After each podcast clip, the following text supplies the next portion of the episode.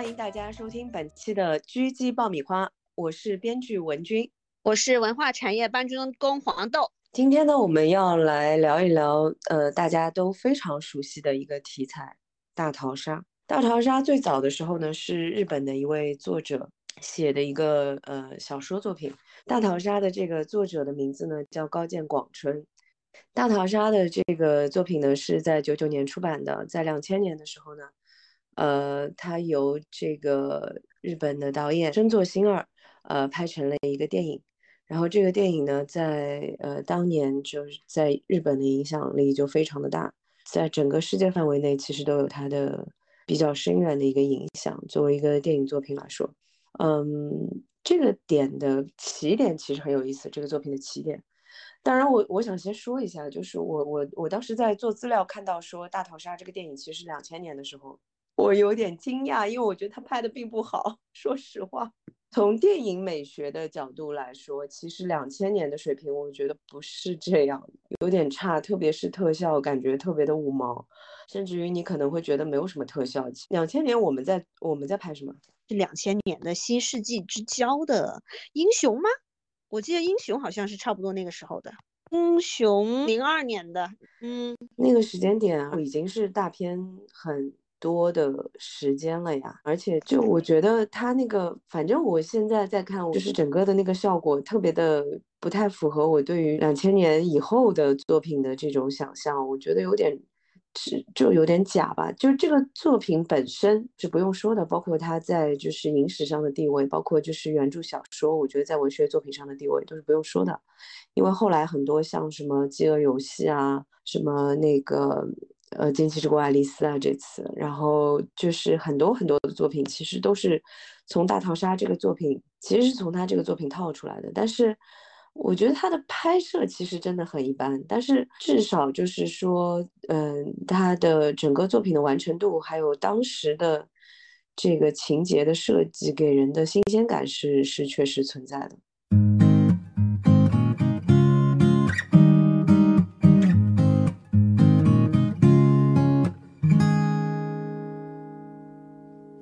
大逃杀的套路，我们可以总结一下。如果我们先不严格按照原作的这个角度来说，大逃杀后来的套路基本上就是说，一群人，呃，在一个相对封闭的环境里面，一直不停的互相杀戮，直到最后有一个人可以活下来。这个基本上就是大逃杀的套路。最早的时候，这个小说的情节呢，也是说有一群这个中学生，因为就是说不好好学习，嗯。突然觉得这个小说可以用来吓唬人，呃，因为不好好学习。然后呢，他当时说的，而且不是日本的政府，但是他是一个和日本政府比较类似的感觉的一个政府。然后就是提出了这样的一个政策，把这些不好好学习、未来可能是废物的这些孩子集中到一个岛上，让他们互相残杀，直到最后只有一个活下来。这个是在他们看来是一种废物利用。对于就是所有其他的孩子一种震慑，我觉得这个设定真的蛮变态的。我 说实话，当时看的时候是感觉是有点强烈的社会达尔文主义那一种的，就是就是像你说的那种，就是说人是分三六九等，或者是说废物是没有用的，就那种感觉，很非常功利主义，非常 优胜劣汰之类的。这个问题是这样的，我觉得就是我们先来说一下，因为这个作者在。呃，中文版的《大逃杀》出版的时候，给中国的读者写了一封信嘛。然后在这个信里面，其实他也写了，就是说他当时写这个小说的一个出发点。其实这个小说本身在日本没有引起非常大的一个反响，在他出版，呃，甚至于好像是差一点没有出版。他是投稿去的一个比赛，虽然是入围了，就是最终的中选名单，但是并没有胜出这个比赛。没有拿到名次，是后来就是《大逃杀》这个电影拍出来了之后，这个整个小说的知名度才起来的。他说的点是说，他认为日本的这个国家的整个的内核是有这个军国主义的这个问题在的，他就想把这样的一个问题做一个极致化的演绎。就如果一个国家的系统是完全基于军国主义这样的一个思维模式。来建立的话，会会产生一个什么样的结果？这个是他所有的这个小说的出发点的核心嘛？我觉得这个点其实是很有意思的。其实就是你刚才说的，这是非常非常社会达尔文主义的东西，就是被认为说，如果你在某一些的技能方向上面没有特点，或者说你这个人整个在任何的 技能方向上面，就无论是拼脑脑力啊、体力啊，就所有的这些上面，如果你没有任何的优势，嗯，没有任何的就是突出的地方，你就是一个只配被淘汰的人。就它的核心的设计就是这个设计，它的整个系统，嗯，而且就是说所谓的淘汰，还不是说把你炒掉，或者是你离开，而直接死掉。我就觉得说大逃杀有一点狠的时候，就是说就是在那个杀字，就是说是就就像你说的，最后只能活一个的那种可怕。这个东西其实，你这个东西其实我我的感受啊，和你有一点点不太一样的地方是什么？我觉得他这个设计的点，其实恰恰是给了这些人一个杀人的借口。我说实话，啊，你有没有从这个方向考虑过这个事情？就是说，他们他给了他们一定的合法性，因为他们被扔到了这样的一个系统里面。如果你仔细思考的话，就是我们刚才说到的一些其他的作品，像是那个斯坦福的监狱实验啊，还有就是之前美国有一个恐怖片，也是很早的时候，叫《迷雾》。我不知道你知不知道，是 Stephen King 改编的那一部吗？Yes，对，就是那一部《Mist》，就是二零零七的这一群人，然后被关在了那个超市里面嘛。当然，很多是逃到那个超市里面去。其实，在这种就是相对来说没有那么被动的这种环境里面，人的互相残杀反而就显得没有那么合理化了，然后人性的那些丑恶就显得更加的突出。大逃杀呢？我觉得是说他给了杀人这个行为一定的合法性。呃，当然我我不是觉得说他这个是对的，我只是觉得他的这个前设很有趣。如果你从这个角度去思考的话，我觉得从他提出了大逃杀的这个点之后，嗯，当然对于就是内容生产来说其实是很有帮助的。大家由此就是引发了很多很多很多很多不同的作品的出现，就是包括那个呃《经济之国》嗯。对《经济之国的爱丽丝》啊，包括那个《饥饿游戏》嘛，其实也是大逃杀的一种变种。我觉得那个其实也是，就是中文叫人口清除计划，对吧？The Purge。也就是说，其实呃，包括韩国的《鱿鱼游戏》，也就是说，就是说日本提出了大逃杀这个概念以后，其实后续有很多很多的电影都是以这个为底稿，或者是以这个为呃最初的一个呃框架，其实就是一个框架。我先说一下它的好处是什么，就是我觉得它的好处是，嗯，它确实就是说给了一个非常极致的冲突的设计。人性在这种的强烈的这种冲突里面，其实是可以写的很有意思的、很好看的，每个人的不同的反应啊等等。那么还有一个好的点呢，是它给了其实如果你是写小说也好，你是写剧本也好。这个框架是非常非常好拿的，你只需要做不同的这个升级打怪的设计就可以了。如果我们对比那个建筑设计的话，它等于是给了一个新的房型。比方说，原来大家都是，呃，喜欢做那个四合院的地方，然后现在它给了一个，就可能是那个三三层到六层的这种，就是全都住在一块儿的这种建筑，就是它给了一个大方向。然后他给了一个基础设计，这个点我觉得其实倒是真的非常不容易，因为这种的创新是很难的。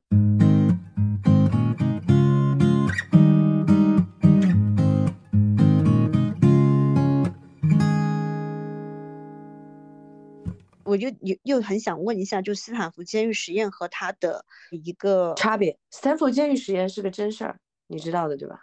对，斯坦福监狱实验的情节和大逃杀的情节有一点点不太一样。斯坦福监狱实验是一个斯坦福大学的教授，当时就是他想做一个人类，应该是社会学的教授吧，就是做这样一个社会实验。他是在斯坦福挑选了二十个人，十个是扮演狱卒，另外十个是扮演那个囚犯。这些囚犯和狱卒的身份产生，它其实都是随机的。就是你是抽签决定你是囚犯还是狱卒的，并不是说有任何的具体的原因，然后发生的这样的一个身份的不同。然后这个实验做到，就好像是差点死了一个学生还是什么。做到第三天还是第四天的时候，就开始出现虐待囚犯的现象。做到就是将近第五、第六天的时候，就发生了那个暴动。这个中间就其实就是正常的学生的那个状态，就是他学会了在普通的监狱里面才才会那么快速的掌握的技能，就是怎么样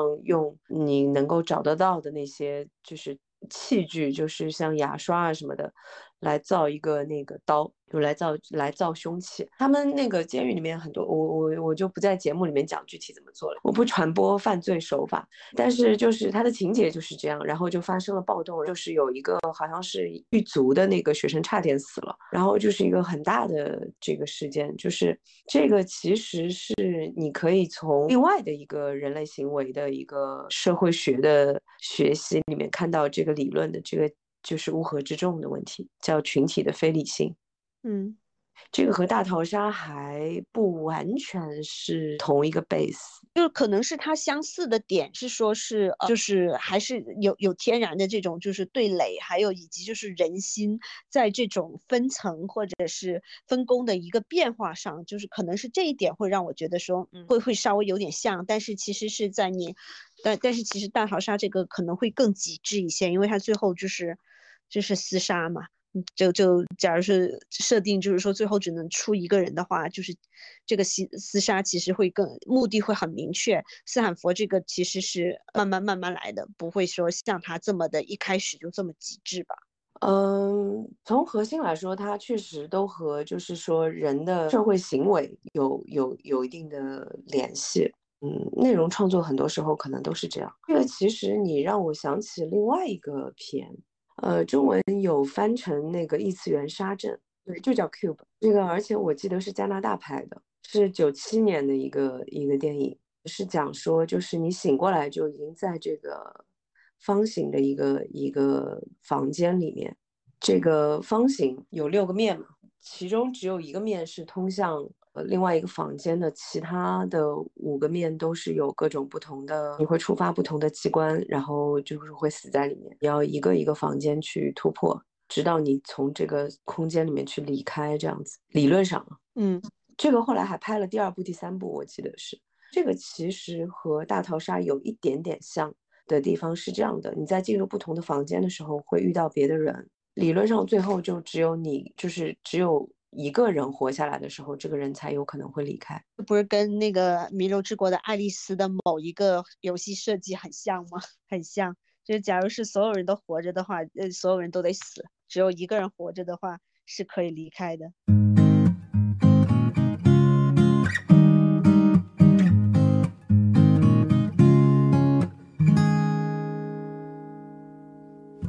无论是看了大逃杀，还是呃弥留之国爱丽丝，还是游游戏，我就发现说，这种东西就是你知道它是一个套路，你知道最后可能只有一个人能活下来，但他还是说对观众很有吸引力。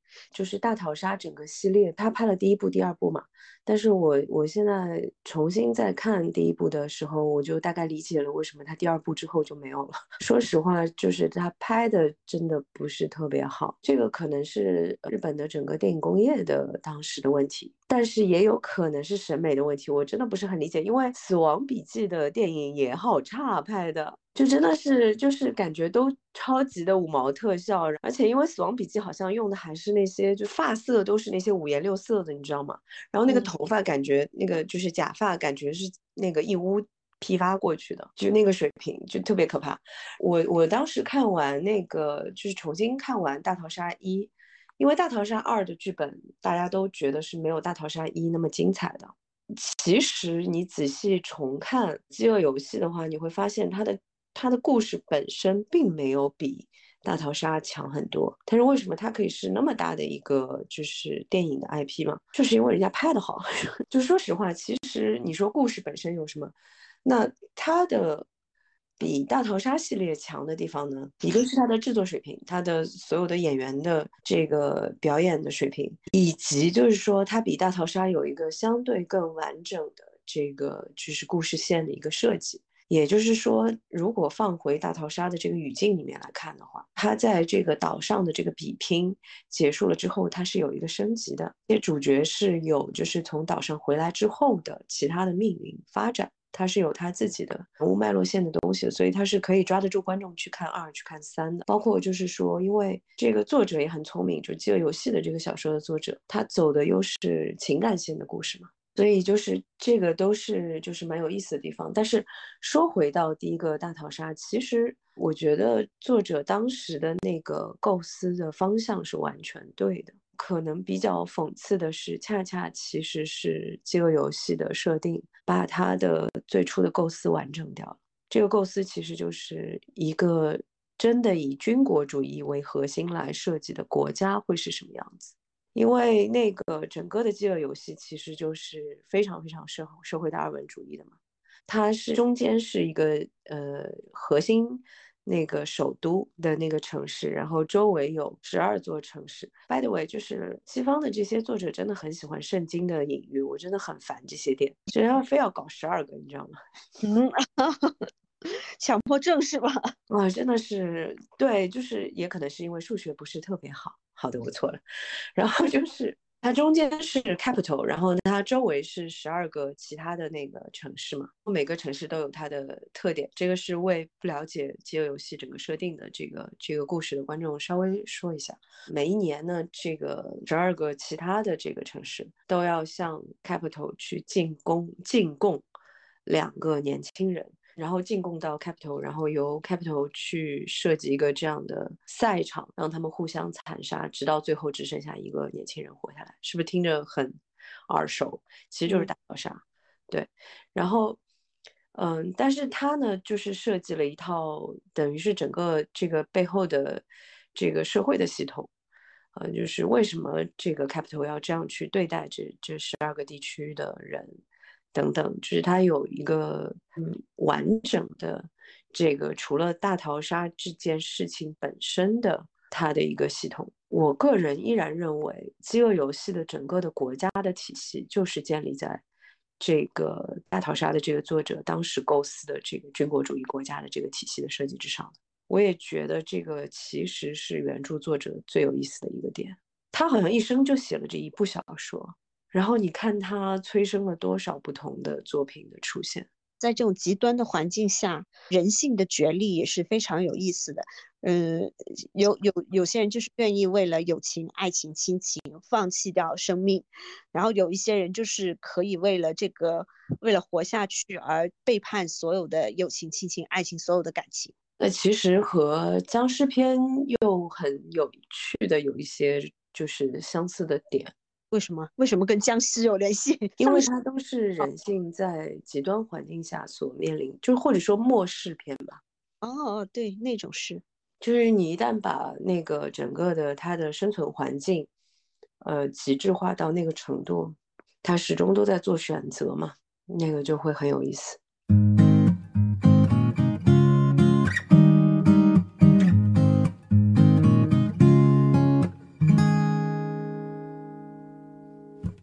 我其实还是想聊一下那个新荒方那个项目，就是异次元杀阵。现在看来，如果这个电影第一次上映的时候是九七年，我会有点怀疑大逃杀的那个作者是不是有受到过他的启发，因为我当时第一遍那个时候是非常早了，也是一个新荒方嘛，就是异次元杀阵，Cube 这个电影，我当时看完就觉得那是一个很很可怕的电影。为什么呢？不是说因为他死了很多人，也不是说这些人是怎么死的，而是在于说他把整个人类所处的这个物理世界，我觉得他从某个点上其实是点出了人类的困境，很有趣。什么困境？人总是要死的嘛。人在生下来的那一刹那，最确定的一件事情就是你总是要死的嘛。那如果你走过整个的这些纷繁复杂的过程，你做了所有的努力，最后发现还是要死的，你的心情是什么？摆烂。有人会有有有的人会说抓住每一分每一秒，嗯，去尽可能的让自己的人生丰富吧。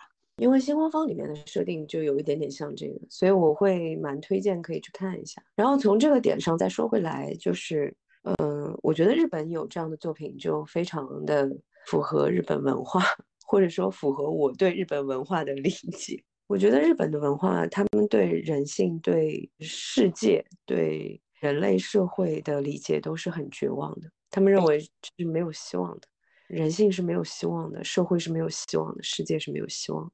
我觉得这是他们对他们的很多的文学作品，他们的就是影视作品里面表达的都是这个点，所以才会有丧文化、物哀美学啊，就各种就是这这这种日日本的文化类型。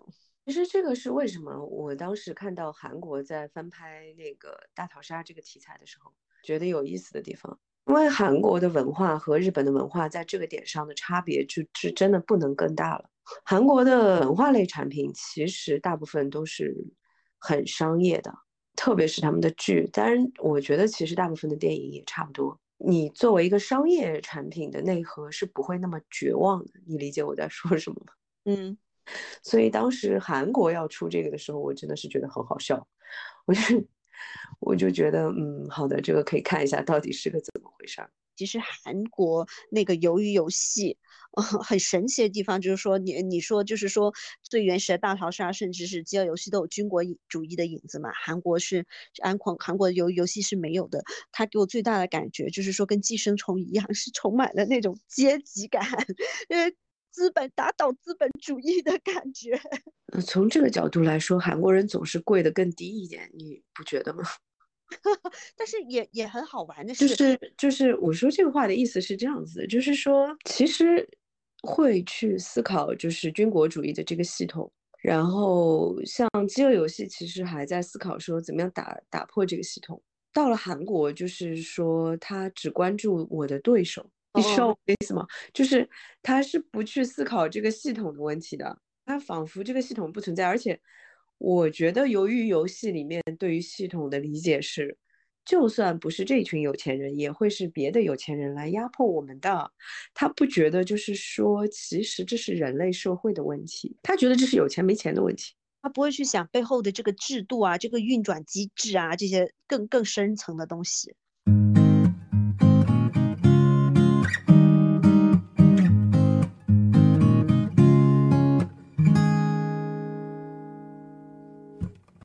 大逃杀到饥饿游戏，到弥留之国的爱丽丝，到鱿鱼游戏，就是为什么我们都很乐意，我们就或者说绝大多数观众都很吃这一套呢？我后面想了一想，说这个框架真的是可以搭很多东西的，就例如说像爱丽丝那种奇怪，就是那种奇观性的东西，然后一个完全跟你正常的世界割裂开来的一个。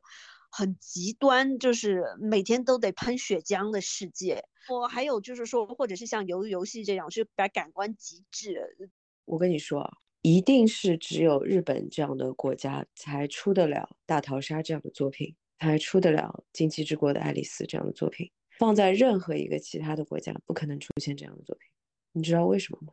我甚至于觉得他们自己的感受就是，其实是向往那个世界的。特别是《经济之国》的爱丽丝的那个作者的那个写那个写法，我后来特地去查了他的那个就是作者的那个经历嘛，他的整个经历就跟那个主角是很像，他是个废物，他是大学辍学的，他第一年也就是留级，第二年再留级的时候他就直接辍学了大学，他是关西大学。你记得我们那个时候聊《流浪地球》的时候说说到过数字生命那个问题，嗯。就是说到过，在那个整个世界遇遇遇到危机的时候，人类的本能会有就是逃避的这种想法嘛？这是为什么在这个时候是不可以发展数字生命的这个技术的？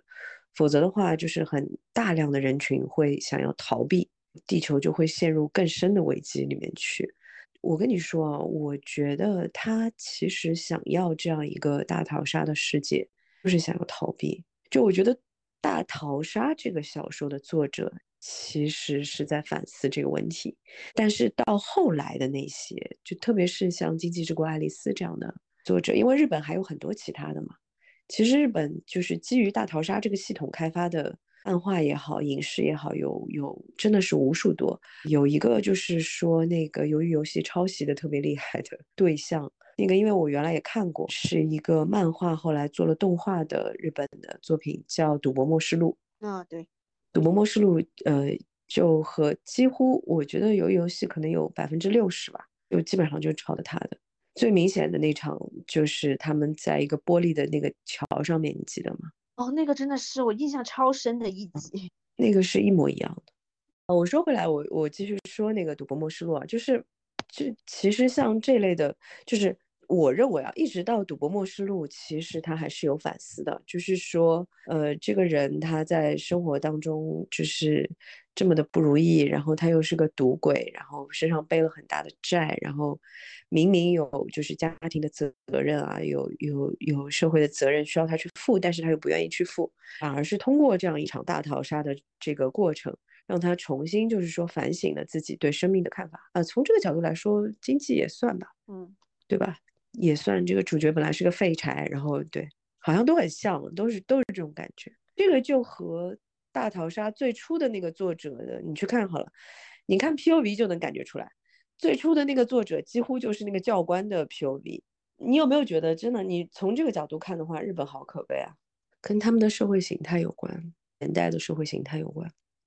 现在已经完全就是阶级固化了嘛，他们的年轻人有很大的，就是像你刚才说的这些废柴啊什么的这些状态，宅文化这些。其实核心的问题是说，他们很多的公司的职位都是终身制的嘛，年轻人是看不到希望的呀。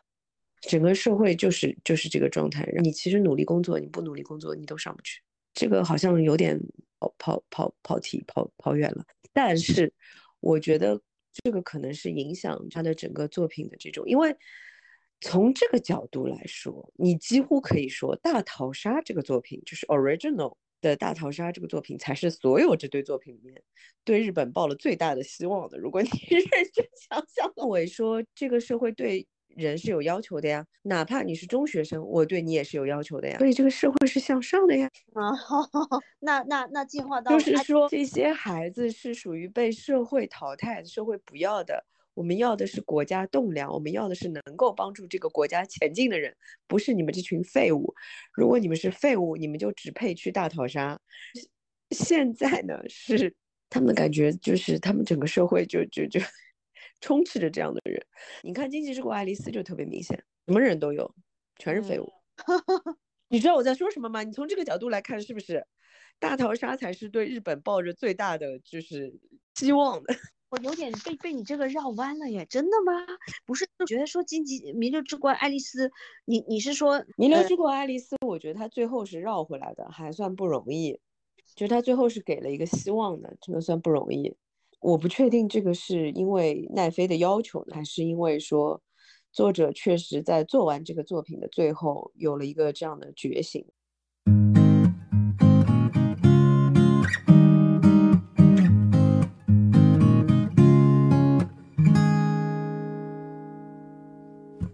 上次我们有说到，《大逃杀》最早的时候是由日本的呃高见广春那个作者写的一个小说，然后由由导演深作欣二呢拍成了这个电影。我后来又去查了一些他当时的资料，他们当时用的那个宣传也是很震撼的，应该说在那个年代来说，他的那个宣传语是说：“我杀了我的第一个朋友。”好会呀，这这个。很很震惊大家，对我觉得在那个年代，就是完全可以理解为什么那个电影会是一个爆款嘛。如果是在之前没有过类似的题材，其实那个是非常抓眼球的。我后来又去重新复盘了一下，它的整个情节线其实真的，嗯，就蛮简单的。其实，但是如果你从这个角度来说，我觉得《饥饿游戏》，特别是《饥饿游戏》第一部，也没有比它复杂到哪里去。我个人说是，因因为大逃杀在我这里觉得说好多纯情戏，好多呃人人与人之间就真的是青少年的那种情感戏。我在想说后面这些感觉是不是都有进化了视觉奇观这一块，就是说人人和人之间的那种情感戏的比例好像都在下调吧？判断有一定的道理，因为其实饥饿游戏卖的也算是这种他自己 最好笑的是他自己那个点上是有这个台词的，就他卖的是 Young Love，你知道吗？就这个有点讽刺，其实，但是其实最早的时候，大逃杀的其中的一个看点，我觉得应该也是这个点，这种年轻人之间的这种情感的东西。其实从这个点上来说，《爱斯经济之国爱丽丝》里面也有。对，属于对年轻人之间的情感的这些，但是确实来说是在大逃杀之后，就是全都是在大幅度的，大部分都是以这个游戏的它的这种更新来来吸引观众。呃，其实从这个角度来说，我记得我们上次有说，就这个游戏其实它完整了一个社会的形态的东西嘛。我一直是理解，但是就是西方的。很多的编剧都非常执着于这种一定的宗教概念，然后为饥饿游戏的话又是反乌托邦的这会形态的一个设计，我觉得它比较让我它大逃杀的那块的情节本身之外，我比较喜欢的部分反而是它，就是说整个主角的那个成长线，我觉得做的比较完整。开始的时候就是就是女主嘛。他为了保护自己的妹妹，去参加这样的一个大逃杀的游戏，当然他们是叫饥饿游戏 （Hunger Game）。然后就是慢慢的发现说，其实其实他是入了一个大的这个这个坑，呃，然后他就要负责一直不停的去卖这个人设。然后这个点上其实和那个是有一点像，就在第二部的时候，他所面临的困境，其实和黑镜里面。黑镜里面，我不知道你记不记得有有一集是有一个黑人，他一开始是在一个真人秀节目上面自杀，好像是第二集吗？呃，对，然后他他就因为这个行为本身就出名了嘛，出名了之后，他就天天要演这个自杀。对，饥饿游戏的设定，我觉得在这个点上也是很有趣的。他一直，因为他和他一起去参加这个饥饿游戏的那个男孩子，两个人是。其实扮演了一对情侣，最后没有办法接受对方的死亡。他设的人设是没有办法接受对方的死，然后就是要一起死。最后就是说，因为这样子，两个人就一起幸存了下来。但是由于他用了这个这个办法去幸存的，他们在后来的就是几年里面都要一直不停的扮演情侣，你记得？像《楚门的世界》那一种，就是说固有印象是这样子。他们是自愿的呀，这个其实最可悲的地方和就是《楚门的世界》的点又不太一样，他们其实是半主动的，就不是说是自自愿不自愿的问题，他可能也不自愿，但是他是半主动的嘛，他自己设立的这个人设，他最后必须要把这个人设要一直这样背着，因为其实到第二部在这个点上，他比第一部其实已经有到第三部这个意味上面，因为他在第二部的结尾。从这个 capital 的整个的这个系统里面又救出来了。说到第三步，就是说，在一个等于是抗军的这个营里面，就是怎么样去和这个 capital 去做这样的一个对抗。但他整个的线比较有意思的是说，他最后胜利了之后，他又是自己把反抗军的这个首领给杀掉的。对的，对，就是这是一个呃 this。Dissolutional 的一个过程，就是说等于是幻觉破灭的一个过程。对于这个女主来说，就是很有意思。就她一开始是是在这个系统里面，然后她被困在这个系统里面，她在反抗这个系统，她也确实被从这个系统内部又救出来了。嗯，最后她发现其实两边都不是什么好鸟。他发现这个所谓的反抗军，他并不是想要打破这个系统。他在那个点上，就是我觉得饥饿游戏比较有意思的一个点，也是这个点，就他觉得最夸张的两件事情，让他一个是说，他们最后攻到 capital 的时候，他要攻进去政府的那等于是像城堡一样的一个地方，就在这个时候有一个空袭嘛。就把所有的等于是逃难的这些平民给杀死了。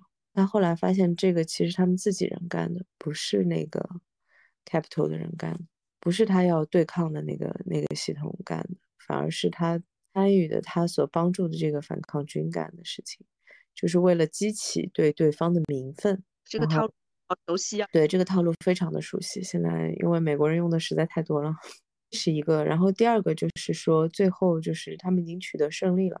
反抗军的首领那个女的，就是在说说，一个当然她是说她要代总统嘛，我们先不选举。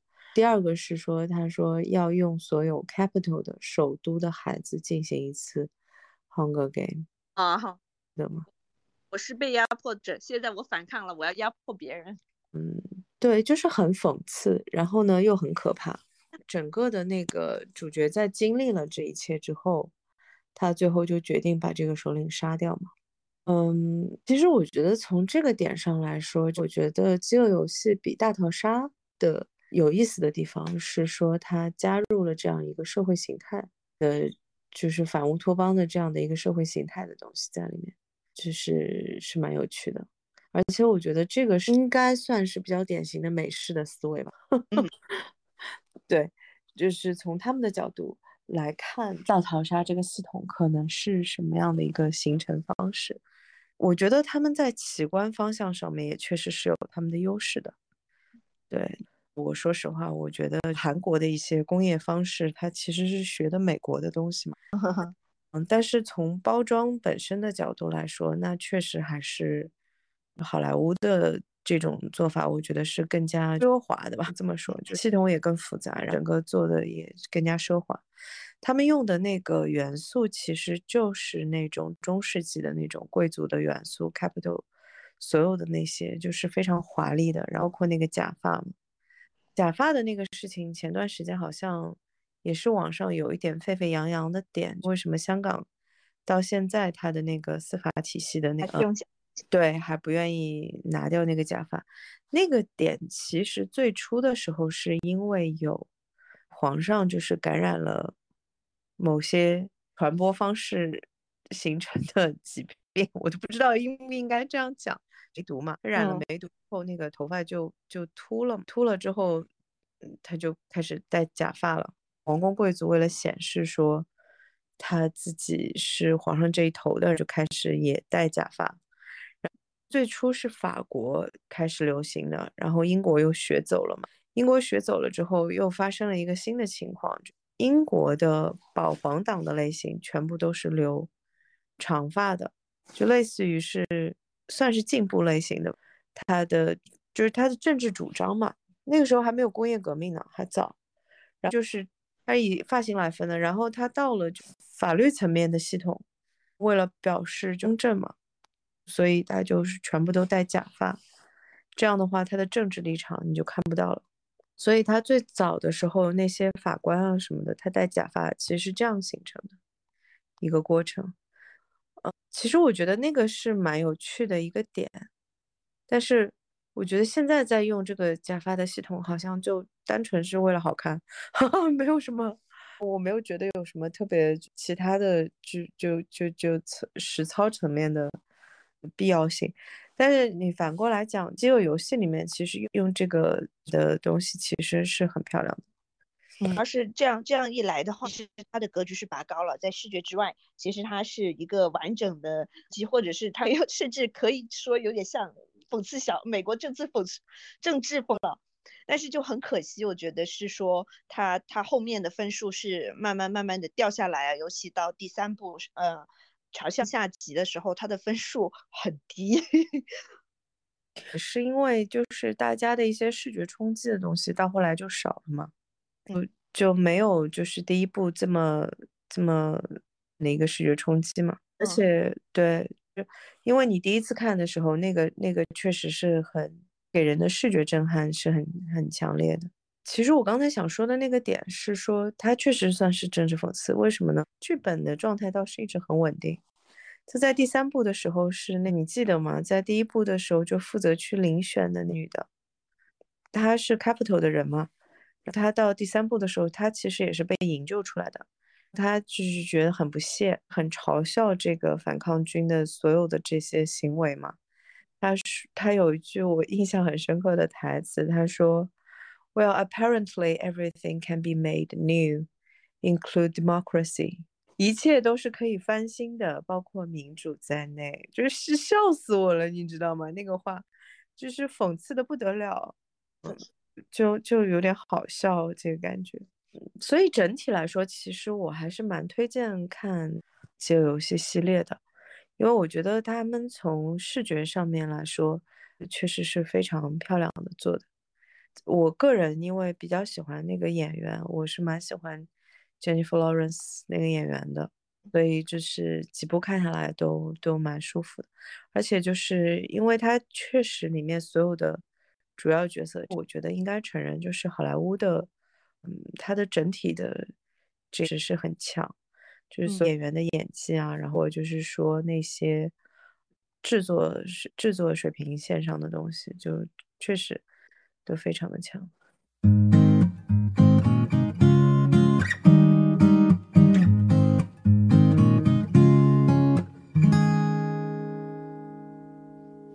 我们来聊一下《大逃杀》里面的印象深刻的点和《饥饿游戏》里面印象深刻的点。《大逃杀》你有什么印象深刻的点？我印象最深刻的就是男生，他之前竟然参加了一次大逃杀幸存，然后参加了一次大逃杀那个男生。这点其实倒是真的很值得展开一下，不过呃，觉得可以放到爱丽丝的时候再讲，因为爱丽丝里面也有这样一群人，经济之国爱丽丝嘛。它里面也有这样一群人，是属于第一轮的 game 里面就是胜出的。这一点跟鱿鱼游戏也挺像的，就是说玩完游戏之后走了之后又回来了那种，完全不是一个概念。鱿鱼游戏其实整个的世界的设计会觉得会比较像《赌博默示录》，这个我们待会儿再聊好嘞。好嘞，说一下我比较喜欢的呃游戏里面的点吧。就一个就是我刚才跟你说的，就他那些有有有很多的讽刺的意味的那些戏，我是很喜欢的，因为那个演员确实选选的也非常好，整个班底都很强嘛，基本上除了年轻的那一批卡司，基本上全部都是奥斯卡班底，都是拿过奥斯卡，非常强。然后他的整个的法。是突出了很多这种我觉得很有意思的点，包括我刚才说的，听嘲笑嘲笑他们整个反抗军的这种的点，包括就整个对于美国的一些政府的会有的一些操作的这种讽刺感。我比较喜欢的其实还是女主的整个成长，但是如果说细节的，其实我最喜欢的是她和那个黑人小女孩的那一段，那个是我最喜欢的。我说不清楚为什么，可能是个人审美的问题。我会很喜欢这一段的温情的感觉，对，非常的温暖，因为他确实是为了自己的妹妹，所以去参加这个游戏的嘛。从租的一开始的点就是这个点，就是为了保护他的妹妹。他去了这个游戏里面，因为 Rue 的感觉其实和他自己的妹妹。的感觉非常像嘛，所以他就是整个的这个过程里面就非常努力的想要保护这个小女孩，漂亮。绝大多数人看这种题材看到最后印象深刻的反而是这种很温情、鼓舞人心的一些细节。因为我想了想，就是大大逃杀类型的戏，就是吸引人的是哪些点？就是什么会有这这么多年了，还有这么多部大逃杀？甚至这两年就是热门的《进爱丽丝》和游戏都是这种类型嘛。我我当时想，我我再来我想了想，说首先是它是有视觉奇观的，这一点无可厚非，就是吸引人进入的点。就它整个疯狂的设定，首先是把人吸入坑的。然后第二种说它里面特殊的规呃游戏规则，或者说它这个社会机制也是吸引人的点，因为就是跟现实世界是完。完全不一样的嘛。第，我觉得就是说，是可能是这种激烈戏剧化，反而显得很，最后反而弥留一点的人性之光，可能是呃最大气。可我目前想到的还就是这三点，就是我们还有其他的就是说大题材中，就是呃编剧、导演或者是说演员就比较能够出彩的点嘛。如果说从内容创作的角度来看啊。我觉得最有意思的是，每个国家的大逃杀的作品都有它的自己的特色，几乎就看这个作品本身，你都能看出来这是哪个国家拍的。这样一说，确实是大逃杀和爱丽丝，我都觉得说这男主怎么这么中二，怎么永远就是说爱与和种感觉。就他们这两部戏其实就是说那种人与人之间的那种情感戏，尤其是男女主的情感戏还是挺多的。是的，我觉得我们把这个系列全都呃整理一遍，其实观众可以根据自己的喜好去选择，说要看哪一个方向，或者就是不看 也是 OK 的。大逃杀其实比较吸引我的地方是在于说，嗯，它是一个新的类型。虽然这个新的类型是在二十多年前创出来的，但是它是一个新的类型嘛。嗯，它这个之后其实它你要能够创出一个完全不一样的类型就很难。然后呢，就是说它这个类型呃延展性的，就是像我说的，做出自己的发展方向的呃大逃杀的类型的作品。突然觉得中国可能会比较难，你知道为什么吗？嗯，为什么？我找的是反乌托邦式的切口嘛，嗯，就他还是在讲一个社会形态的东西。然后韩国呢，因为它整个那就主要抄的就是《赌博默示录》，就是这样的一个，要是说比较中二啊这种感。就日本还有一个让人就是没有办法理解的一个发展方向，就是你知道为什么？就是。除了大这次的爱丽丝之外，其实大家很多的这种类型的日本的这些作品，大家都不知道嘛。嗯，在当年他们有过另外一个行业性的十字路口，他们当时是要决定发展电脑呢，还是发展超级打字机？他们去发展超级打字机了。你从大逃杀的这个整个的这个行业发展的角度来说，他们又又一次选择了一个很奇怪的道路。他们选择了什么道路呢？他的游戏越做越复杂，越做越复杂。如果你觉得爱丽丝挺复杂，那你真的应该去看一下他的其他的。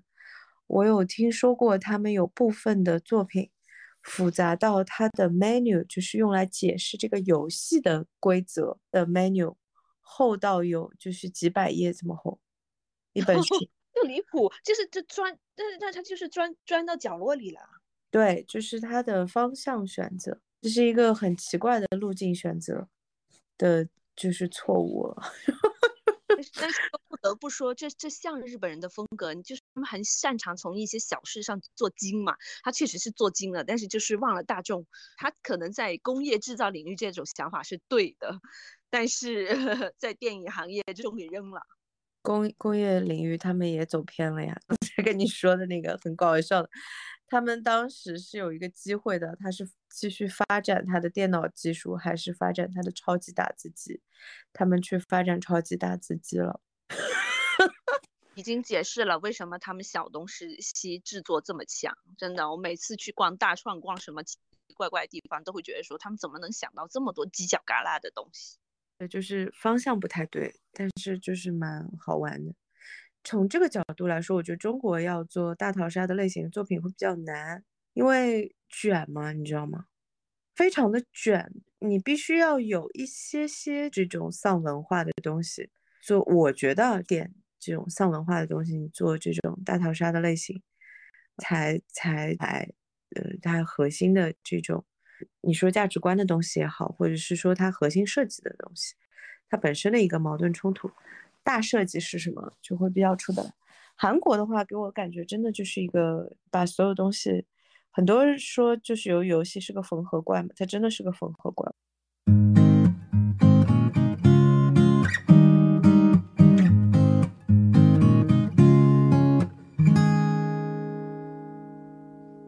这一次我们主要聊的呢是经济之国的爱丽丝，这个是前年和去年分别更新了两季的这个奈飞投拍的一个日剧，也是大逃杀的核心题材的设计。它是由漫画的原著的改编成的这个电视剧。我们要先交代一下它的大概的剧情吗？简单讲一讲大概的背景吧。有这样一个沉迷于打游戏的这样的一个废柴少年，名字叫有西良平，他。有两个从小一起玩到大的关系非常好的两个朋友，一个叫大吉，一个叫张泰。他们三个人本来这一天呢是在最繁忙的时间点，三个人有的翘班了，有的是和家里闹了矛盾，就有些是和家里闹了矛盾，然后就跑出去了。三个人一起去了涉谷，东京最繁忙的这个街道，一起去度过一个很无聊的下午。结果呢，就是很突然的发生了，他们其实只是单纯的去了一下那个地铁的洗手间里面去避一下警察，因为这三个人在街上差点造成交通事故嘛。然后再出来的时候，就发现除了他们三个人之外，所有其他的人全部都消失了。他们在没有人的这个东京待了一整个白天，到处的寻找其他的人。然后在晚上的时候，就看到有一个大楼亮起来，让他们进去玩游戏。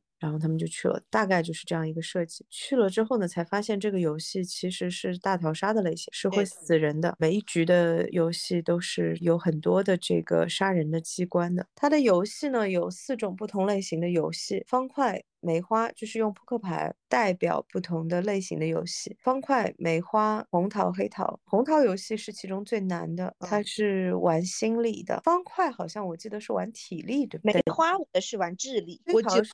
玩团队，我记得是他们玩的第一个游戏就是那个梅花嘛。梅花的那个游戏其实还蛮有意思的，我稍微说一下了。就是他们去到了一个很普通的这种大楼的里面，每一个房间都有两扇门，生门和死门，但是不一定生门背后是通路，有可能生门背后。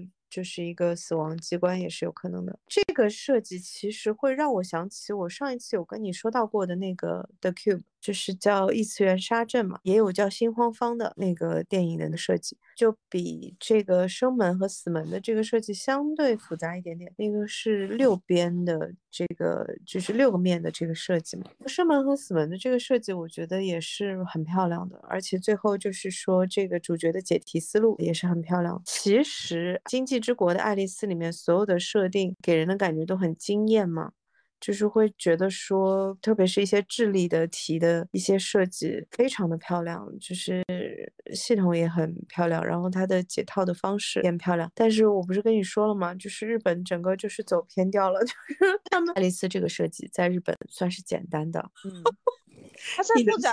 更难引起共鸣了哈，就是我不理解为什么要拘泥于，就是说把这个题越做越难，越做越难，越做越难。我觉得是不是真的就是热爱做题，就是就 是爱丽丝这样的一个设计，竟然在日本的整个这种大逃杀的类型里面算简单的，你能想象吗？就这个在我看来已经挺复杂的了，说实话，它的一个点。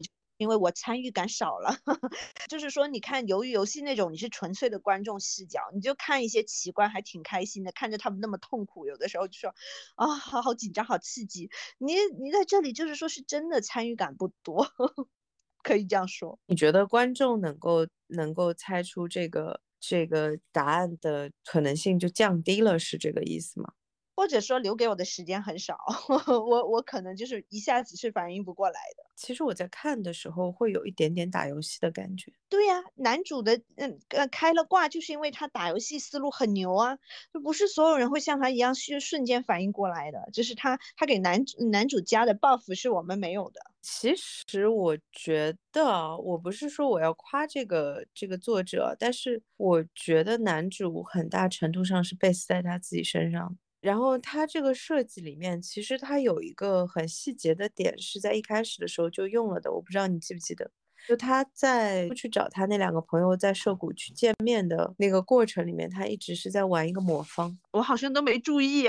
对他手里就一直在玩一个魔方。他一路走到那个涉谷的那个过程当中，他已经把那个魔方全部都翻，就是六个面全部都翻好了，已经。不得不说，铺设的还是挺厉害的。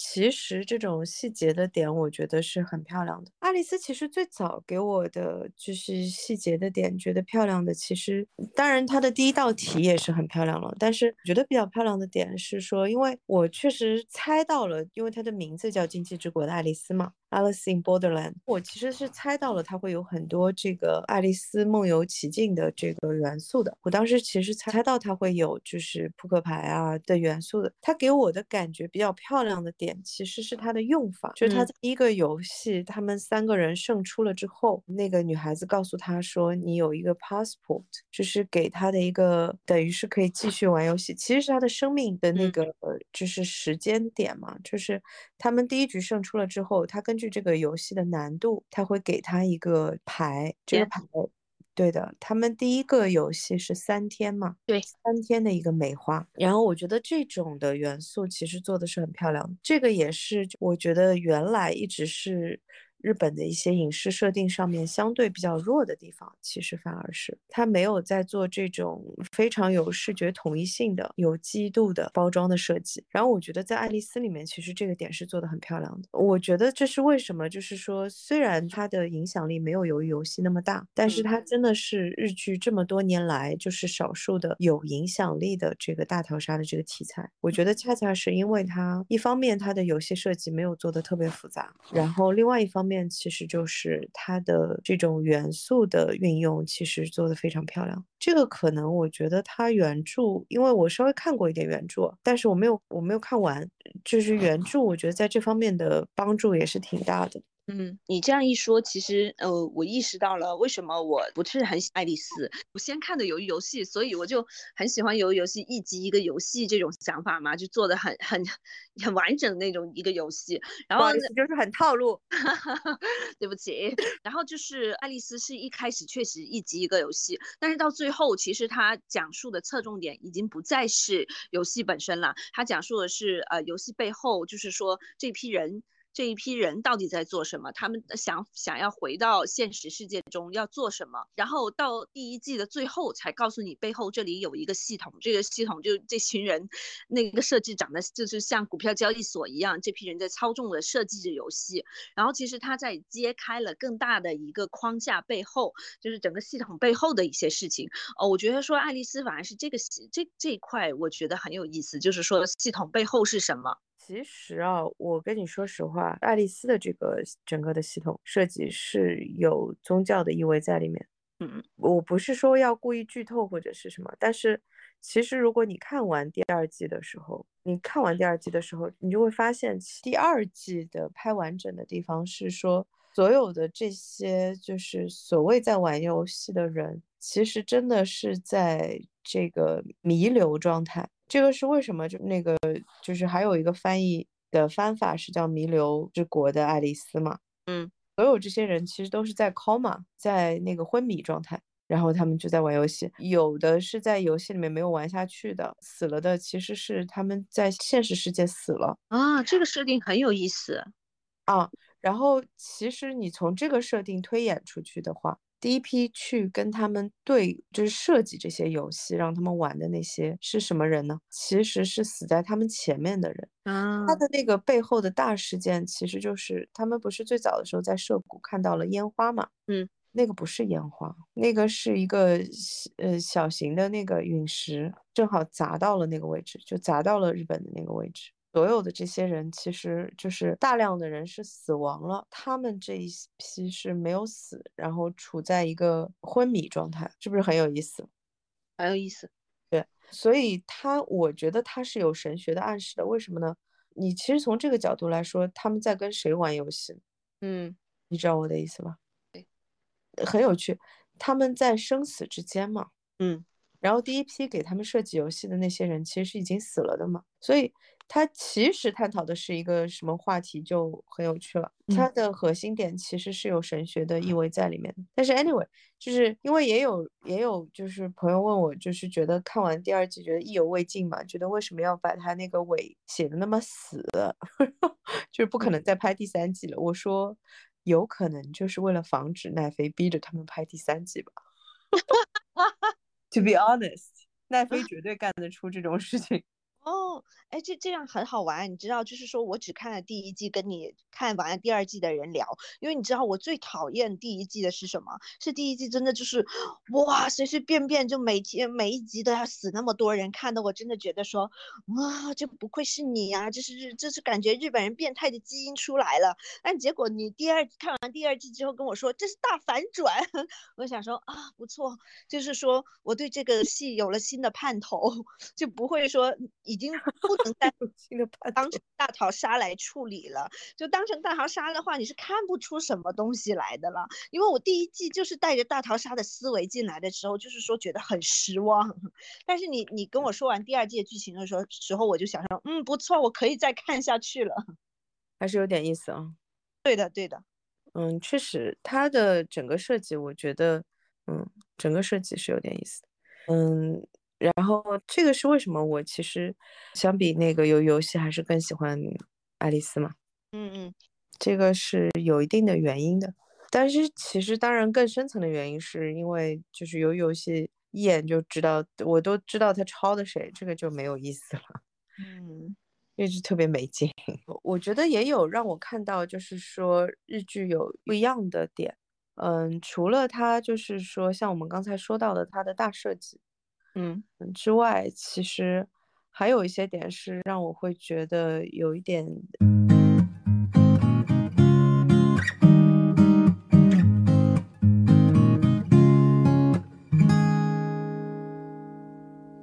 惊喜的地方，因为其实一直到《赌博默示录》，因为《赌博默示录》也是。呃，算是大逃杀类型里面非常有影响力的一个作品，也是一开始就是做的是漫画，到后来有动画，再到后来有有有真人版，也算是一个就是开创性的类型。但是我觉得就是说到了那个爱丽丝呢，其实它很好玩的地方是这样的，它打破了一个我对日本的这种作品的一个固有印象，反而它的。主角是没有那么就是说一丧到底的，他是有那种就是也不能完全说是带来希望吧，就是说他是有那种反思努力啊，就是说我要我要我不可以死在这里，我要就是怎么样去努力的。活下来，我要回到就是属于我的那个正常的世界，就这个是让我比较就是惊喜的地方，因为他在这个里面其实是有一个明确的一个一说的点的。他们在最后的一局里面，就是那个是有问他的，就是你是要留在这个世界呢，还是要回去？最后一集那个玩心理其实玩的就是很夸张，很夸张，嗯。也是完全有可能，就是主角如果没有成长的话，他完全也是有可能，就是更希望留在这个世界，但是他最后选择了回去嘛。就这个点上，我觉得作为一个日本的作品来说，这个是给了我惊喜的。哦，这个反差很迷人。那因为我印象真的很深刻，包括前三集我都很想骂这个男主，他就是就是那种丧丧的样子，是丧到让我就是真的充满了嫌弃，我真的好讨厌他那个样子。那这样子的话，到最后这个反。就是到到最后，他居然选择回去现实世界，我会觉得说这个设计非常的迷人。因为日剧里面，说实话，就是这种的设计比较少见，这种设计比较少见。就是我觉得他们整体的风格都是偏丧、偏就是绝望的。然后呢，有一个突然就是这么燃的，而且就是说是反思然后觉醒的这样的一个一个过程东西，其实呃，这个给我的惊喜还蛮大的。嗯。然后整体来说，我觉得爱丽丝从制作的角度来说也是比较让人惊讶吧。就是整个的那个日本的那个影视工业，我们之前其实也有说到这个问题嘛。就是我觉得大逃杀系列会没有，就是像那个饥饿游戏啊等等，它成为这么一个有全球性影响力的这个影视作品。其实说到底，真的不是它的故事差到哪里，甚至于它作为一个开创性的这个作品嘛，甚至于就是说。他的故事在当时来说，我觉得比《饥饿游戏》还要强，嗯，然后我觉得他的影响力不佳，其实是因为他的制作水准就是比好莱坞的，就是差距还是挺大的。但到了爱丽丝，我觉得其实就好很多了，嗯嗯，你几乎就看不出来他的这个这个制作水准有有有差在哪里了，嗯。还有一个说法，你不是说现在好莱坞编剧想象力枯竭，或者是说真的 质量？不是你整天让我政治正确，我能不枯竭吗？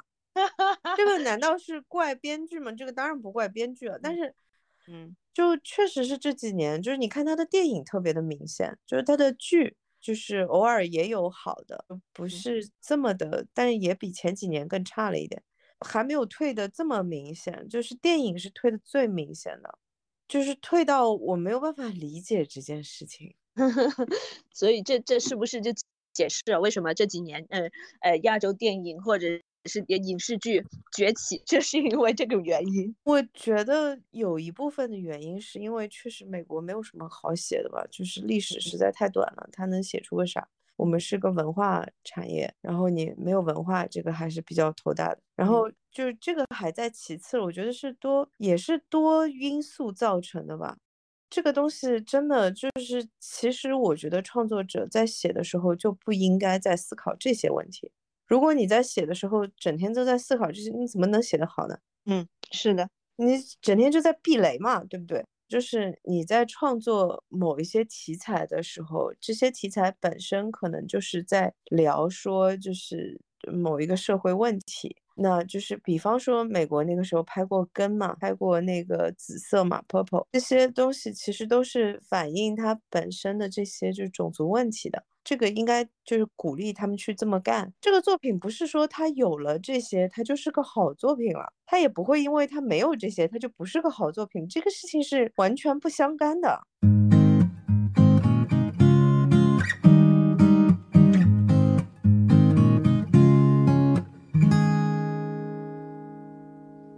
我觉得《爱丽丝》，特别是作为一个日本的作品，它是有创新的，它脱离了很多的这个，就是说日本，特别是他们在做大逃杀的种类型的题材，他们在做比较丧的类型的题材里面会有的一些，就是常见的一些一些概念的东西，它其实是打破了这些概念的东西的。我觉得这个其实给了我一个比较大的惊喜的，《爱丽丝》这个项目。还有一个点就是我刚才说的，我觉得它的包装做得很好。就这个点上，其实我不知道是日本的影视他们不是很重视这个问题，还是因为什么？你说包装指的是什么？是是这个设计吗？还是是说这个游戏设计？还是说什么其他？没有，就是包装。就是我告诉你是什么？你看，其实由于游戏的包装干的就很好。不好意思，韩国在我看来就是个做包装的国家。这话说的我就有点。就有点不好意思，但是真的，你看鱿鱼游戏，它的元素性东西就很多，这些就是守卫的这些穿的衣服啊，脸上有这个有这个符号啊，包括就是所有关进去的人穿的这个衣服啊等，他们会很擅长做这种元素性的包装嘛。那么我觉得爱丽丝比较难得的地方是我至少看到包装了。你说日本人真的之前是不 care 这块是吗？对，没有，就是完全没有，就完全不做这个。大逃杀就没有呀。你从这个角度来说，其实饥饿游戏的包装做的也是很漂亮的呀，就是那些中世纪的服装啊什么。然后这个其实也是符合它的叙事的内核的嘛。我反而觉得，我说实话，我反而觉得韩国的像鱿鱼游戏这种的包装其实是有一点。我没看懂它的背后的逻辑是什么，就它是有点为了包装而包装的。嗯，我觉得爱丽丝她也做了一个完整的视觉系统，这个视觉系统是用的那个《爱丽丝梦游奇境》做的重新的一个设计，她把就是红桃皇后啊、白桃皇后这些都用了，她又用了那个扑克牌的元素，非常漂亮，做的非常漂亮。而且他最后好像就是下棋吧，又又是爱丽丝，对，就是。它的整个的元素系统找的也很漂亮，然后它用的也很漂亮，嗯，就蛮喜欢的，而且就比较少见的，就是终于穿的不像是就是捡破烂的。你你知道，真的我很气的，就是说我很不喜欢的一点，就是说它的咏叹元素，我觉得太刻意了。还有第一、第二集里面，就那个只要回想起来，就是在在拍床戏的那个小姐姐，我觉得这种东西都太刻意了，我很不喜欢。你是说哪一个？就是第一集的那个小姐姐勾勾引了那个小伙伴的小姐姐。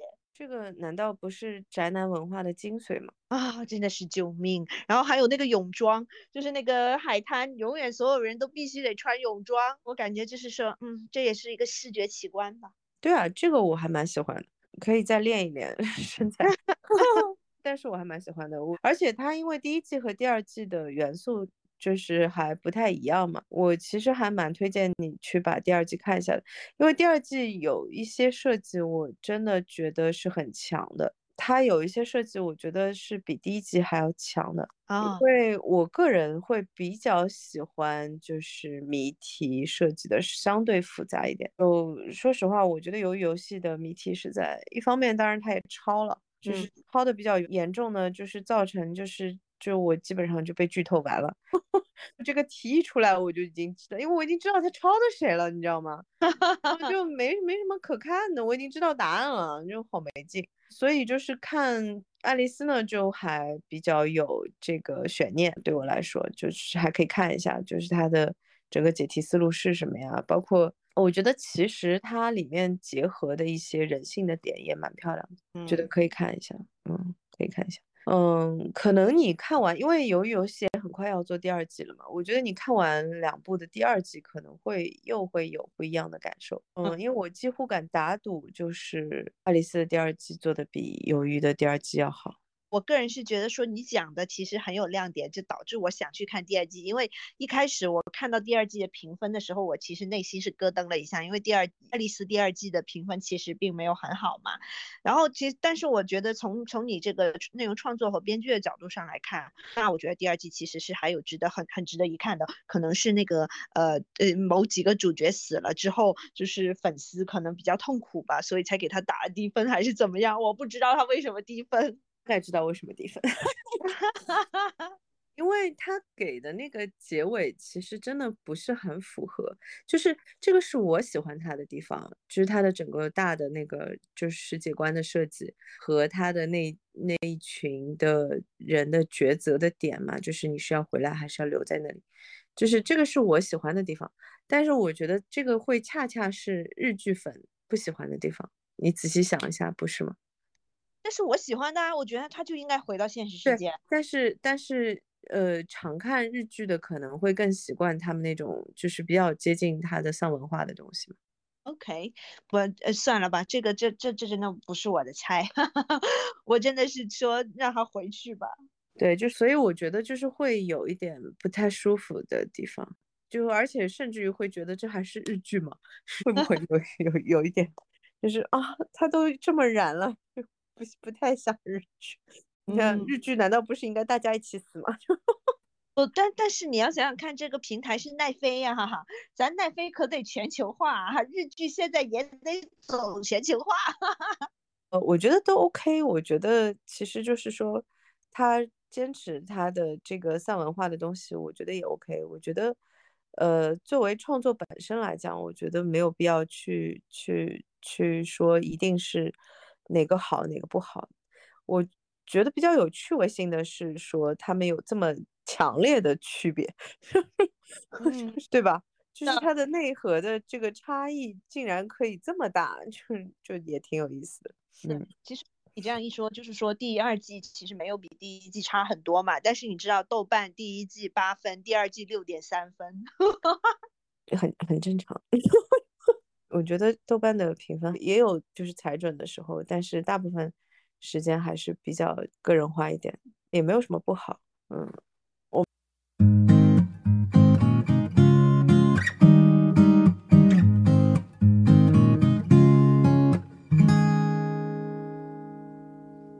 这一次聊的主要的内容是前年大火的韩剧啊，《鱿鱼游戏》。黄豆先来说一下他大概的一个故事，就是李正宰欧巴扮演的一个呃 loser 吧，又又欠债又各种情况，反正就是说人人见人嫌。然后他在地铁的旁边遇到了那个孔刘扮演的一个人，引诱他去参加这个鱿鱼游戏。然后呢，他在那个游戏里面呢，就发现真的会死人的。就大家是排成一个编号去参加游戏，每一场游戏基本上都会死人。然后其实是他和一部分人就是感到了害怕，啊，退却了。但是回到现实之后呢，大家都发现现实真的好难过，没有钱的日子也很难过，被人鄙视的一日子也很难过。到最后呢，他和之前说要退出的部分人又重新回到了鱿鱼游戏。这一次大家就目标很明确，大家都怀着某种侥幸心理，认为说我们可能都能拿到那个钱，开始了一个。个更明确的厮杀，因为他这一次是知道我可能身边的人都会死了，因为最后的幸存者可能就只有一个。到最后，正仔欧巴成了最后那个大赢家，他拿到了钱，是这样一个故事。因为是还有第二季，所以不知道第二季的故事会是怎么的设计，我们就只能把剧情大概讲到这里。我已经知道第二季的设计大概是什么设计了。好的，您请说。这个事情是这样的，就是我一定要说一下，由于游戏这个类型，其实在大逃杀的系列里面，它的主要的创新的点呢，就是它排除了社会系统这个因素，它是做成了就是说有一组人就是处心积虑的设计了这样的一个游戏，包括就是说整个的在制啊，然后在鱿鱼游戏里面是有那个观赏者的嘛，就是有那些有钱人，他们是可以在一个房间里面看着这些人拿命去拼这个钱，它这个钱的这个元素设计呢，也是很有包装的设计感的。它是一个大的，像人家那个彩票的那个抽奖，它是一个大的 pot 在屋顶上面悬着，你记得吗？那个圆形的一个透明的。对呀，它只是长得很像小猪存钱罐的那。对。这个点其实全部都在《赌博默示录》里面出现过了。这是为什么？我其实不是很想聊鱿鱼游戏，就抄的太厉害了，没有看到任何它属于真正的创作的部分。我一开始呢，在看这个故事设定的时候呢，是有我的期待的。我的期待是在于说，我想看看韩国这么商业的一个影视系统里面，他们去做这种大逃杀的类型类型，他们会怎么做？因为这个点上，我所期待的点，其实恰恰是它商业的部分。大逃杀的核心是这么绝望的一个设计嘛？你无论怎么说，它的核心都是绝望的嘛。所以我就很好奇韩国的系统它怎么去给它解套。因为你作为一个商业系统来说，你是肯定不可能用这么绝望的一个东西来做它的这个核心的这个价值观的，就是观众会很受不了，不是很好卖。所以我当时是很好奇，说他会选一个什么样的切口？结果他这个切口是抄的，因为《赌博默示录》是个很老很老的作品了，反正我。记得我看那个动画的时候是零几年的时候的事情了，零七动画是电影是零九，对，就是很老的一个作品了，就已经快二十年了这样的一个作品。它最早的漫画还要早，它最早的漫画是九六年就已经在连载的一个作品，所以就是这个会让我有点受不了。它里面连什么都抄了呢？孔刘演的那个角色不是给了他一个名片吗？嗯，那个也是抄的。而且好像你我最喜欢的那一集就是玻璃栈道。的那一集也是抄的，那个是抄的。哎，我真的是说。啊，鱿鱼游戏我最喜欢的就是这种视觉奇观，虽然说是真的每次都要看到要死人，但是就是说那种惊险刺激的感觉，我觉得他这个沉浸式其实做的很好。但是我没想到桥段是抄的。其实我觉得他唯一可圈可点的部分是在于说他找了一个新的试点，他的那个试点就是那个进去卧底的那个警察嘛，这个其实算是一个新的。但是呢，我也不敢说他这个东西是不是也是 抄的。评价韩剧呢，就是会有一点没有安全感。就是特别是你已经知道他很多东西都是抄的这样的一个状态的一个韩剧，你就会很没有安全感，因为你不确定你夸他的哪一句话可能就夸过了。你夸他的，你以为他就是很精妙的这个点，他其实还是抄的。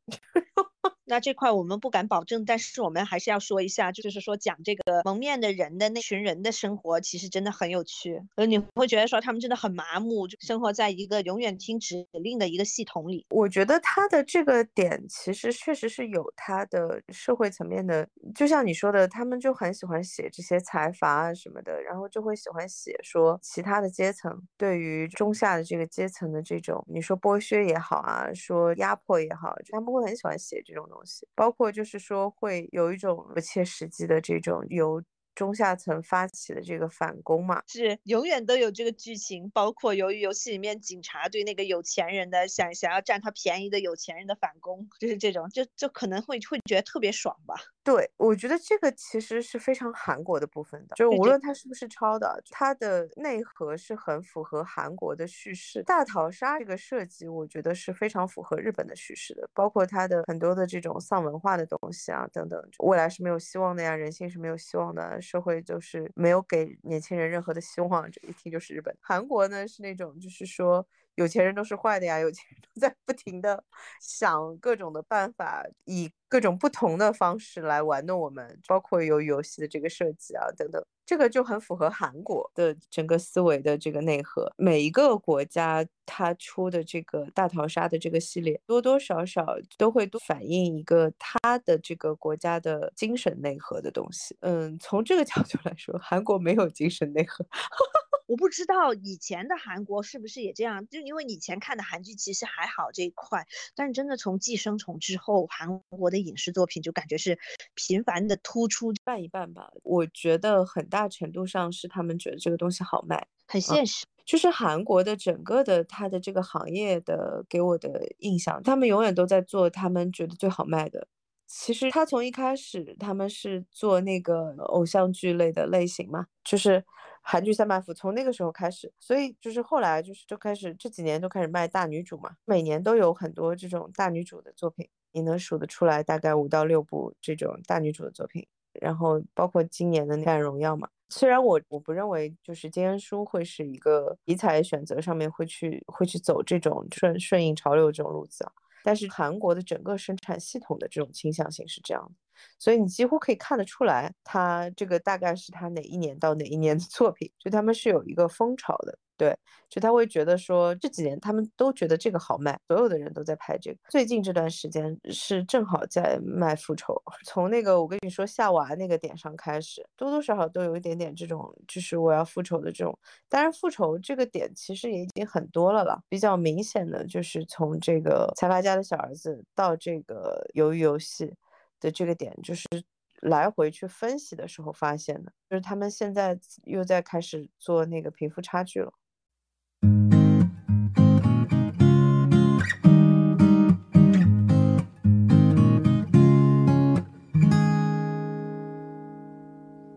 韩国是一个真的就是很擅长包装的国家，因为如果你仔细想一下的话，其实所有的东西都是可以往你的核心叙事去包装的呀，你无非就是换个壳呀。鱿鱼游戏就是一种包装呀，它就是对于这个贫富差距的这个叙事的一种包装，它在上面套了一个大逃杀的这个壳呀。他们是非常擅长这个的，他们早几年就是属于这种，就是不同的题材的偶像剧，最早的时候。就是有宫斗偶像剧，有政治题材偶像剧，有律师题材偶像剧，就是反正都是偶像剧。前一段时间是大女主，大女主这个风潮到现在还没有过去，很多都是这种，就把所有的题材都拍一遍。其实是就像你说，从寄生虫这个时候又开始贫富差距这个叙事，因为财阀家的小儿子他其实是爽剧嘛，就是贫富差距的叙事里面的爽剧。然后黑暗荣耀它其实是贫富差距这个叙事里面的。呃，复仇剧嘛，对，哎，被你这样一说，其实韩剧就是说是几个内核，或者是加一些形式的组合的感觉。因为我们不是前阵子把《黑暗荣耀二》看了嘛，第二季大家都疯的很厉害，因为就是是说顶楼开始了一种疯批文学嘛，所以就《黑暗荣耀》其实有也有没有就是说在那里摄取了一些能量，就是说是复仇加贫富差距加这种疯批文学。这个问题又扯远了，这样的其实顶楼走的是沙雕风格，因为这个问题我们是认真分析过的。其实哪个韩剧走的也是沙雕风格呢？是社内相亲哦，是是是是，那个是很很沙雕。对，其实沙雕风格也是近几年就是大家会比较喜欢的一种风格。你从这个角度来讲，其实顶楼也算是贫富差距叙事嘛？那他去加沙雕。对，但是他走的是沙雕风嘛，然后那个室内相亲其实内核也是贫富差距。嗯，所以你看韩国的这种的生产就很统一，它无论你是哪个题材，它都能够绕回它的主流叙事里。是的，感觉韩国他们的观众是有多爱这一套。我觉得他们就挺有意思的，他们是在用那个做服装设计的心态在做，就是内容生产，挺可爱的。每几年就有一个主流叙事，比方说就就跟做服装一样，就这几年都是流行大领子的，就可能是做不同的这个。就是题材，但是就一定是大领子，就是这样。就有点像服装行业的做法，它的好处就是你有一个确定的一个大方向的东西，其实是相对好做一些的，不容易走偏掉。作为工业化的一个一个体系里面，我觉得特别好完成的一个东西，我觉得这个是它的优势。包括就是再说回游游戏，其实也是这个问题嘛。你看，因为它这个题材就很讨巧了，作为一个想要讲贫富差距的一个故事来说，嗯。应该日剧就绝对不会这么干。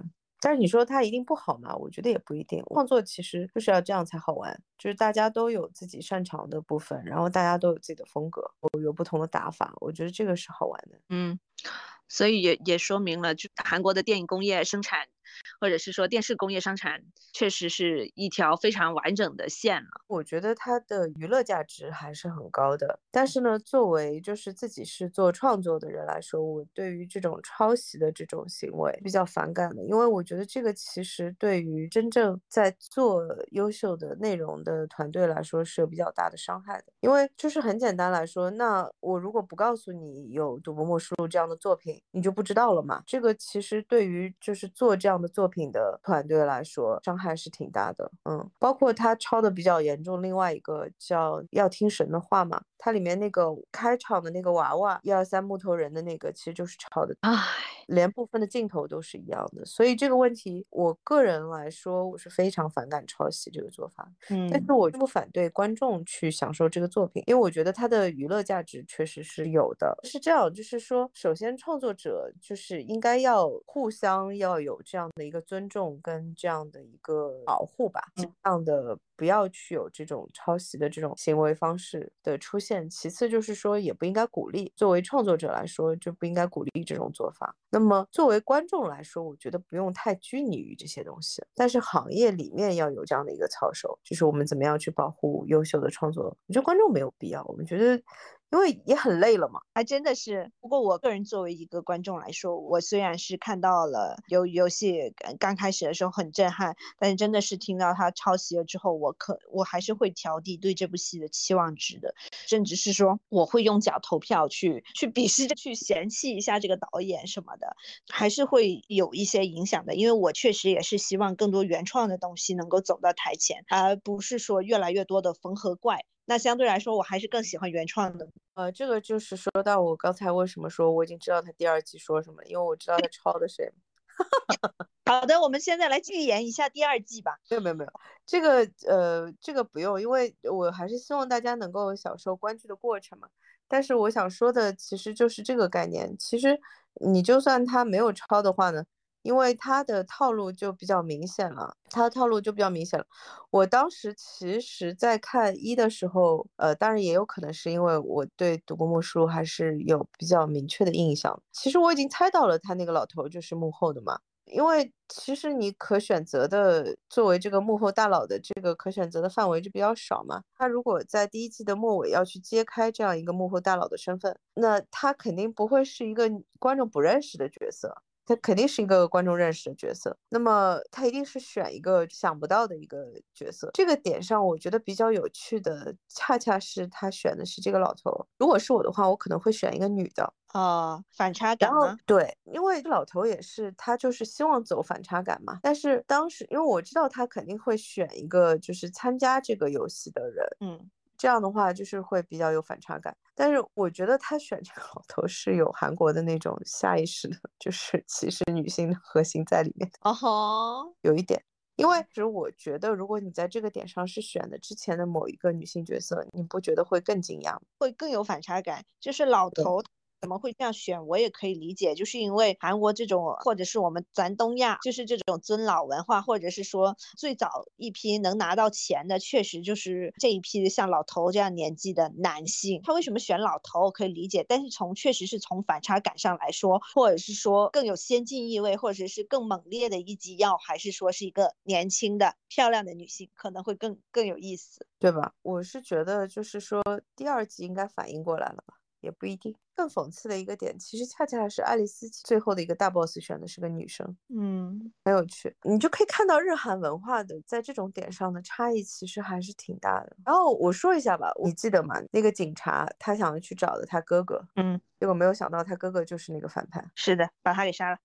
对他的第一季内核，其实选的也是非常非常符合商业叙事的，就是那个屠龙勇士终成龙嘛。从这个概念有开始就拍了无数遍、无数遍、无数遍。那么我觉得他第二季其实是主角他要去屠龙的这个点嘛。第一季其实是男二的那条线来走的那个屠龙的点，第二季其实就是他去走，他去走呢。他肯定是能走通的，就是他肯定不会是那个就是会屠龙失败的。但是我觉得比较有意思的点就是说，他最后是不是也会成为龙？对对对，要成为龙，那就真的讽刺满分啦。我觉得会的，因为这个是一个比较就是典型的这种商业叙事里面的逻辑。这个也是为什么我觉得他第一季会选择就是这个老爷爷作为这个这个反派的揭开，就这种非常就是套路性的这种的选择，对于创作者来说会比较有安全感的一种选项。他基本上知道观众的反应嘛，然后。我觉得，如果他有一点巧思的话，他可能不会第二季就让他成为龙，可能会走到第三季。这么长吗？好累啊！这不就是奈飞吗？好莱坞的这个体系最大的毛病都在这里。你看《Walking Dead》都多少季了，还在《Walking Dead》？天呐，真的好夸张，太多季了，能不能一两季就给我结束？嗯，真的是受不了。我跟你说，就是看的我真的是。胃溃疡，所以这点上《Last of》可能会好一点吧，因为他就是说了他要忠于原著嘛，所以可能还会好一点。然后上一作品，我跟你说，真的就是。商业作品的弊端哦，很多时候都是在这种点，就它有一种又啰嗦又潦草的风格，总想着这个这条鱼可以多吃几遍，就是这个问题，就是它的多吃几遍其实就是它的啰嗦的问题嘛。但是它又是潦草的，因为它又想着说我其实还有下一个吃法要快点推出来了，等不及的要把就是这一道菜先结束掉，之所以就非常的潦草。嗯，最典型的例子就是那个全油嘛。啊，全游的最后一季，我真的是要精神崩溃了。就是我从来没有见过如此就是又啰嗦又潦草的风格。捞钱再说，我印象中就是 IP 已经开发到呃整个矿都已经没有的，就是感觉就是漫威的系列，我已经不想再看了，好累。你怎么能这么多东西搞呢？主要还是因为它没有变化嘛，好可怕。我们可以稍微聊一点点，因为最初的时候奈飞出过一个系列，我觉得还蛮惊喜的，夜魔侠那个系列。整个拍的都蛮有意思的，但是拍到后来也就完全套路化了，唉，好可惜啊。但是如果你觉得其他的都已经不行了的话，我其实还蛮推荐你可以去看一下。嗯。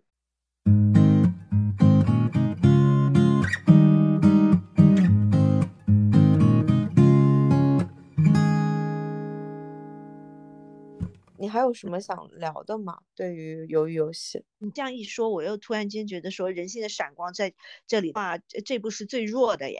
他太强调那个视觉奇观了，我反而是因为我太习惯看视觉奇观，他每一集都喂了我很多之后，我反而对这种人性的闪光点就觉得很冷漠了，反而是人性互相残杀这一点，我我我看的时候就觉得说哇好狠，就这一点我觉得很厉害，所以我可以理解为什么就是说呃美国那个万圣节什么的不让别人玩那个鱿鱼游戏，就是说鱿鱼游戏其实里面滋生的负面情绪是比正面情绪多的，当然。我其实蛮喜欢那场戏，是他们晚上关灯的那场戏啊，我是蛮喜欢这场戏的。我觉得这场戏是比较有设计感的，就是它里面也有，就是说不同阵营之间啊，然后有那种人性的挣扎，就是我到底要不要信任这个人，我还是不应该信任这个人啊，等等这种的点。你刚才这么说的时候，我突然觉得非常的讽刺，因为我原来其实好奇的就是说韩国怎么做这个东西嘛，嗯。其实他恰恰是把价值观做得非常伪光正啊，你反而就觉得不好看啊，有没有？嗯，就不觉得特别讽刺吗？这件事情，因为他确实是希望保留他那些就是非常商业的那些点嘛，所以他就搞得来，就我当时非常受不了的一个，就是很伪光正，主角就是很正义的，还要跟人家要互帮互助，这个你就觉得特别扯，因为这个主角是个废柴，他连家人都没有好好帮，好吗？吸他妈妈的血这一点，我真的印象好深刻。对你让说让我印象深刻的另外一个镜头就是，第一，他吸他妈妈血的理所当然。第二就是说，他妈妈在那个菜市场工作的那个心酸场景，我当时想说，哦，你你突然间让我回忆起了一些细节，就是说我我很我就觉得说他拍穷人拍的挺好的。对，但是就是什么，为了维持他那个商业的那个价值观的东西，就是嗯让大家看的不要觉得就是很丧啊，很那个什么，然后就嗯硬搞出了一个就是很伟光正的一个主角。所以李正宰是没办法演好这个角色的，就是因为这个角色本身就是一个没有真的支立起来框架的一个主角呀。所以就是每次我看李正宰演，我就就觉得说他怎么演的这么烂，让我极度不适。我就说这演演一个废柴，为什么能演的这么让人不适？那我觉得可能是说这个主角本身就是说他他没有办法相信这个主角设定本身就很违和，这个我觉得不怪演员，这个就是我上次跟你说的，因为其实演员是最被动的嘛，嗯你就算是很敬业啊，或者是演技很好啊，这个也没有办法，就等到演员拿到剧本的时候，这个事情已经木已成舟了。真的说是能靠演员自己的能力去改剧本啊，去能够合理化一些东西，甚至于是说就是改得更精彩啊，这种的可能性永远是很低的嘛。嗯，那你现在也基本上能够理解了为什么这个角色让你的感觉这么不舒服，完全就是跟他的这个人物的亮相啊，就是整个人物的设定前面给到的信息其实都是不对的。嗯，他是一个这样的角色，就是已经到了穷途末路，他还愿意再赌一赌，这个就是要符合他人设的。对，而嗯不是说那些我要在这样一个游戏里面怎么样救人啊，怎么样保护老弱病残啊。嗯，这样说这部戏挖一挖还是有东西可以骂的。嗯，这个戏其实我说实话，就是在我看来，其实信息量很低的。然后呢，所有的他那些就是奇观的东西，其实又是抄的，又搞的一个就是主角奇怪，就无比的违和，很拧巴。所以当时其实由于游戏火的时候，我是有一点不爽的。啊我觉得这个其实某种程度上面鼓励了抄袭，就是大家会觉得说，那我也抄袭吧。就是说觉得没有希望，就是我认认真真做的一个作品，然后没有声音的，就是可能大家都听都没有听过，其实是很优秀的一个作品，但是大家听都没有听过。然后这个抄我的就就很有名，最幻灭的是那个什么嘛，就是我知道《盗梦空间》是抄的那个日本的那个红蜘蛛，日本真的是被抄袭的这个重灾区啊。哦，这个好早之前我就知道了。因为他就超级过分的道貌岸然，说他这个什么故事想了很多年，很早就想拍了。你知道，由于游戏这个导演也是这样说的，说这个这个题材这个故事，我想拍了十年。所以是抄了十年，是吗？一直在等，有一些有一些梗还没有学到，还人家还没有拍出来，所以我还不知道怎么拍。人家什么时候拍出来了啊？终于拍出来了，好的，我可以抄了。我觉得这个就真的不太好，这个嗯，非常的伤害创作者。呃，我觉得是这样，大家不需要去抵制鱿鱼游戏，但是如果就是想要支持好的创作者呢，其实可以建议大家就是喜欢这类题材的，可以去把一些相关的我们提到的一些作品去看一下。这个其实我觉得就已经是对创作者一个很大的支持。其实爱丽丝我还是很推荐，它就是规避了很多就是早期的日剧、日本电影的一些问题，的制作质量啊，包括它的包装都是比较精良的。那今天这一期就到这里，我们下一期的狙击爆米花再见，拜拜。拜拜。